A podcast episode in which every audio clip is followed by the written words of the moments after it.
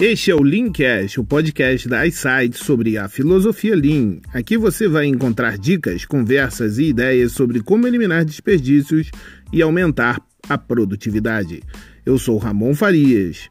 Vem comigo enxergar o mundo de uma forma diferente. Fala galera! Eu estou viajando de férias, mas o Leancast não para. Férias para mim é celebração, porque depois de um ano inteiro de batalhas travadas, umas ganhas e outras perdidas e algumas que ainda estão em curso, a gente tem o direito de parar e celebrar. Mas nem sempre foi assim.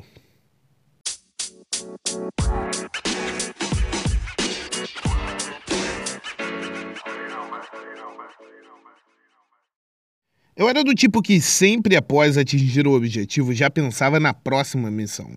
Faca na caveira, sabe? Mesmo quando o sucesso era enorme, seja no trabalho ou na minha vida pessoal, de alguma forma minha mente mudava para qual será a próxima conquista. Eu costumava pensar que o sucesso por si só me faria sentir realizado, mas isso tudo é bobagem. Não adianta eu achar que tenho uma filosofia na veia, que resolvo os problemas, que meu foco são as pessoas e que consigo melhorar meus processos se quando atinjo o ápice não paro e não celebro, não premio, não curto o momento. Uma das principais razões pelas quais celebrar é tão importante é porque nos mostra claramente que o dever foi cumprido. Nem sempre será o melhor que temos, mas é para isso que serve o Lean para melhorar continuamente. Celebrações nos proporcionam a oportunidade de fazer uma pausa que é muito necessária, para que então venhamos a definir metas ainda maiores e mais arrojadas. Além disso, as celebrações nos ajudam a refletir sobre o caminho certo a seguir antes de partirmos para o futuro, reconhecendo o que conseguimos alcançar no passado e aprendendo com os erros cometidos. E a celebração é importante não só para os indivíduos, mas também para as equipes.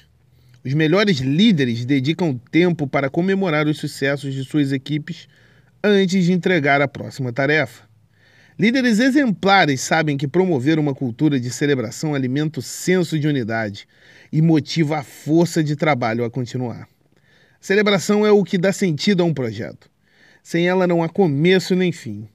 E quando eu falo de celebração, eu não estou falando de grandes festas, de idas a churrascarias e de prêmios em dinheiro. Isso tudo é válido.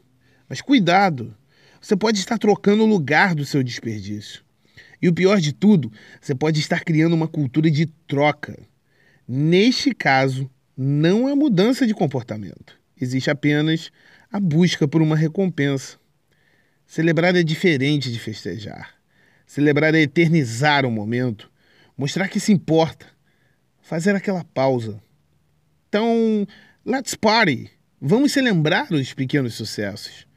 Talvez Zono e Toyota tenham perdido o quinto P de vista, pois de repente a ideia de celebrar podia ser um desperdício. Porque a vida passa depressa demais para parar e celebrar. Mas com todo o respeito que tenho por Ono e Toyota, eu digo: pare, celebre, porque a vida passa rápido demais. Um grande abraço e até a próxima.